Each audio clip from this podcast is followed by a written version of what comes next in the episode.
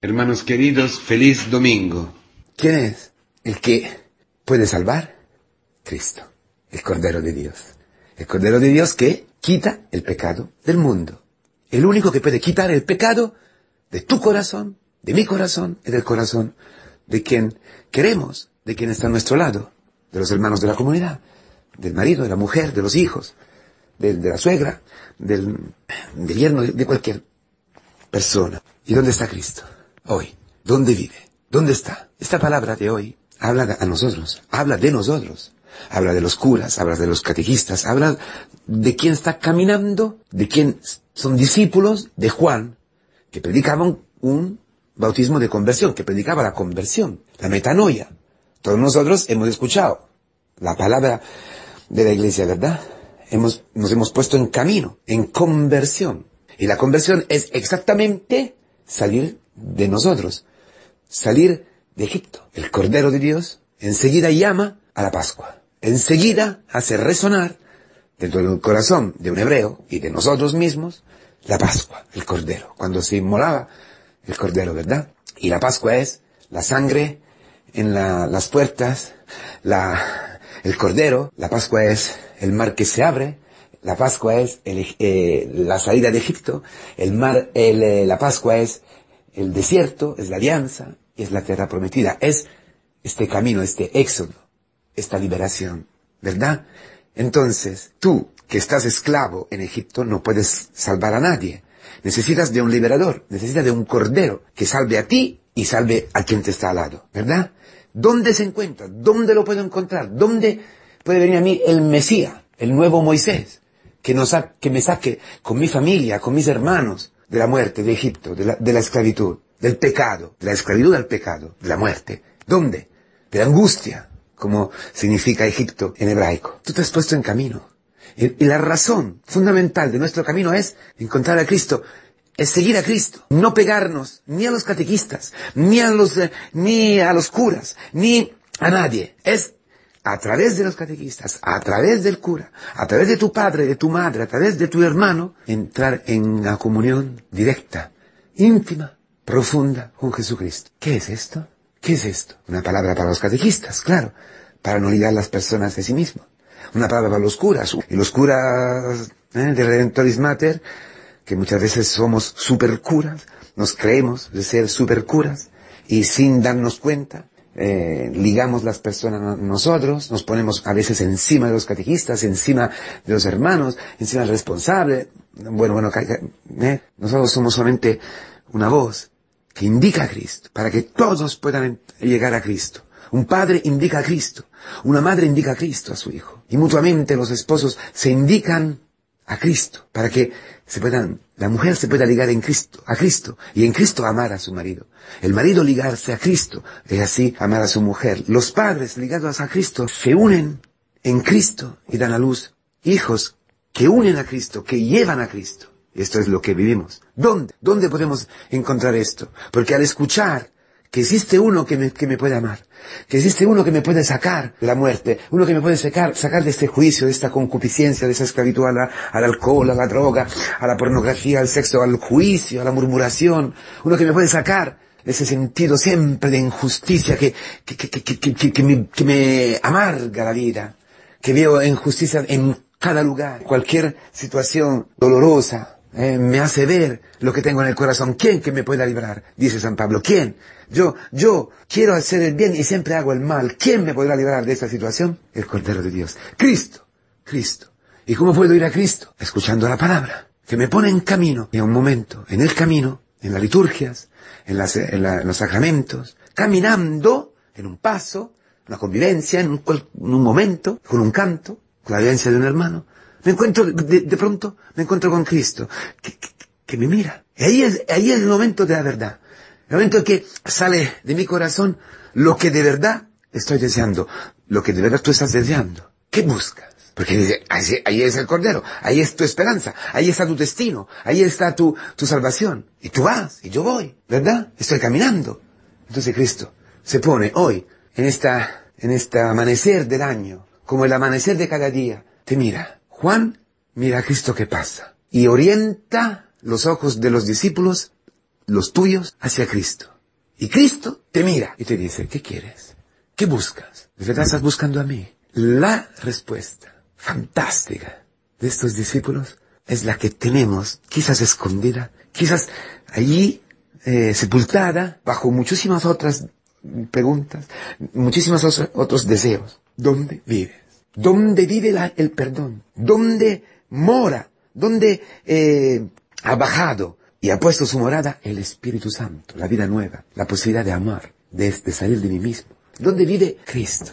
¿Dónde estás, Cristo? Lo que tu corazón desea, desde siempre, desde cuando ha sido pensado en la mente de Dios, es encontrarte con Cristo y ser una carne con Él. Vivir con Él todo. Vivir con Él eh, el trabajo, vivir con él el, estudio, vivir con él el noviazgo, el matrimonio, cambiar pañales, limpiar los platos, limpiar los baños, hacer ese trabajo que, que, todos los días parece igual, estudiar esta materia insoportable, estar con esta persona, trabajar con esta persona, en cualquier momento, vivir a la presencia de Cristo, estar en esa intimidad, vivir en Él. Esto es lo que tú buscas, ¿es verdad? Cada mañana el Señor nos dice, ¿dónde vas? ¿Qué quieres? ¿Quién buscas? Señor, busco a ti. Busco donde tú vives, porque yo pueda vivir este día, pueda vivir este, este año, pueda vivir la relación con mi mujer, pueda vivir cualquier cosa donde tú vives, en la, en la comunión contigo, en la intimidad contigo. ¿Y dónde es? Venid, seguidme, seguidme, pasar, pasar a este nuevo camino, no un camino afectivo, no un camino, porque la conversión, el éxito de la conversión, el éxito del camino de conversión, el éxito del camino neocatecumenal es ser sepultado con Cristo en la muerte y resucitar con Él dice, ya no soy yo que vivo, sino Cristo vive en mí. Ah, espera, espera. ¿Dónde va Cristo? A la comunidad cristiana. Su casa es la comunidad cristiana, porque el otro es Cristo. Su casa es donde aquí está el Cordero de Dios. Dichosos los invitados al banquete del Cordero, del Señor.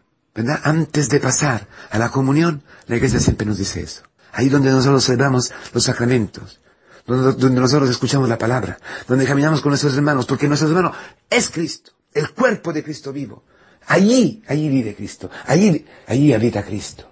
Allí se para Cristo. Allí he puesto su morada. Allí ha puesto su tienda. Allí experimentamos ser amados así como somos. Allí experimentamos que el Señor tiene el poder. Este Cordero tiene el poder de sacar el pecado de nuestro corazón y nos abre el camino a la Pascua verdadera. ¿Qué es la Pascua verdadera? ¿Qué es nuestra tierra prometida? ¿Qué es tu tierra prometida? ¿Qué es mi tierra prometida? El hermano. El hermano cuando se hace enemigo. También cuando se hace enemigo. El hermano es mi tierra prometida. Por eso todo el camino, todo lo que nosotros vivimos, es un éxodo desde mí mismo hacia el hermano. A poner nuestra vida dentro de la vida del hermano, ofreciéndonos. Por eso Cristo nos perdona. Por eso Cristo nos quita el pecado, el mal, la, raíz venenosa de la mentira del demonio, para librarnos, para poner en nuestro, nuestro corazón su espíritu, en nuestra vida su espíritu. Entonces la morada de Cristo eres tú, como él, el hermano. Entonces, en Cristo, Cristo morando dentro de ti, Cristo vivo dentro de ti, Cristo habitando dentro de ti, te empuja hacia el hermano. Te empuja a poner tu morada, tu tienda en la situación del hermano. Bajar donde está tu mujer, sin juzgarla. Bajar donde está tu hijo, sin juzgarlo. Con Cristo. Para que Cristo pueda vivir en tu, en tu hermano. Esta es la dinámica, esta es la comunión, esta es la casa de Cristo. Este es su, eh, donde Él vive, en la comunión, en el amor, el trozo de cielo, de paraíso, en la tierra, la comunidad cristiana. Allí se alimenta, nace, está, está gestada, eh, nace y crece, se alimenta una familia cristiana. Ahí dos, en la comunidad cristiana dos novios pueden aprender a vivir así, saliendo de sí mismo, eh, indicando, enseñando al otro a Cristo y no a sí mismo. Claro que yo me enamoro de, los ojos de, mi, mi, novia, más claro, y de su, forma de ser. Pero luego llega todo lo que está atrás de estos ojos maravillosos. Su carácter, su forma de ser, su genio, sus hormonas, todo lo que un novio y una novia experimentan. Y luego un marido, una, una mujer. O la soledad, vivir la soledad. Ser soltero, ser soltera. Ser un presbítero, ser una monja. Una viuda, un viudo. Tener hijos, no tener hijos anciano, solo, con una enfermedad, todo vivirlo saliendo de nosotros mismos. La tentación, ¿no? De, un, anciano, de encerrarse en sí mismo, de, murmurar, de decir, para mí todo terminado, ya no tengo ganas de salir, ya no tengo... ¡No! Es una época fecunda pero solamente en la comunidad cristiana tú puedes vivir tu ancianidad saliendo de ti mismo y ofreciendo tus, dolores, tu soledad, tu, tus problemas, tus debilidades para nosotros, para los hijos, para los nietos, poniéndote al servicio como pueda. Aunque no te puedas mover, puedes poner al servicio tu corazón en la oración, en la oferta, en la oferta de ti mismo. Vale, todo eso se cumple dentro de la comunidad cristiana.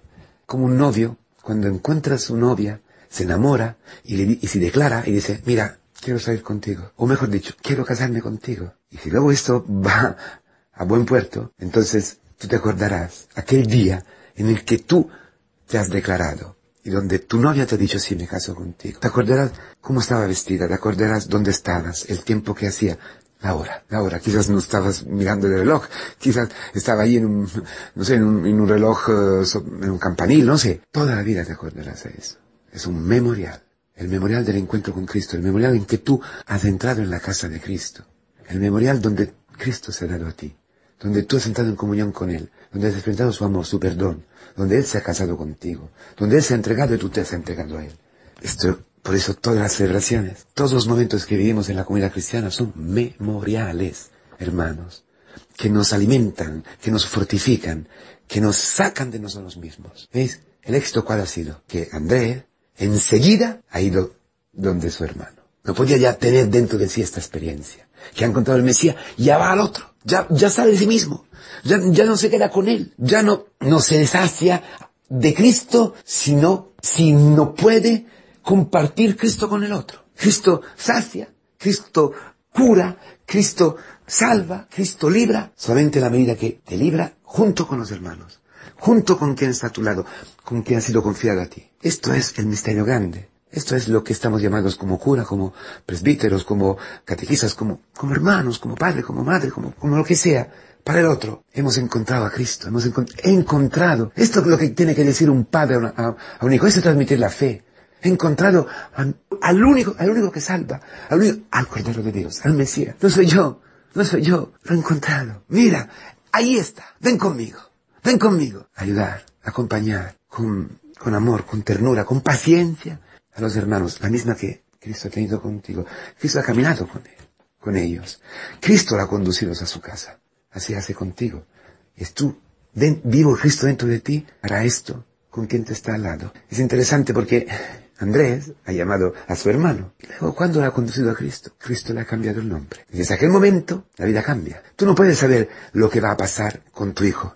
Tú no, vas a, ni a imaginar lo que va a pasar con tu marido, con tu mujer, con este hermano que has conducido a Cristo, al que le, ha, has anunciado a Cristo. Andrés no, ni, podía imaginar que Cristo le iba a dar una nueva naturaleza, un nuevo nombre, es decir, una nueva vida, una nueva identidad, hasta hacerlo. La cabeza de la, iglesia, la roja sobre donde iba a fundar su iglesia. Así, no sabemos, está un hombre escondido en tu hijo, aunque ahora está loco, aunque ahora parece perdido, aunque está un hombre nuevo, que es el nombre que Dios ha pensado desde siempre, desde siempre, lo que dice el Apocalipsis, un nombre escondido, el nombre que tú serás conocido por Dios por la eternidad, para la eternidad, el nombre que será tu vocación, que será la vocación de tu hermano, de tu hijo, de tu marido, de lo que sea, todo lo que dio a través de su Hijo Jesucristo en la comunidad cristiana, logra hacer en ti y en el hermano. ¿Cómo no anunciar el Evangelio? ¿Cómo no indicar, enseñar, testimoniar a todos el Cordero que nos salva en la comunidad cristiana?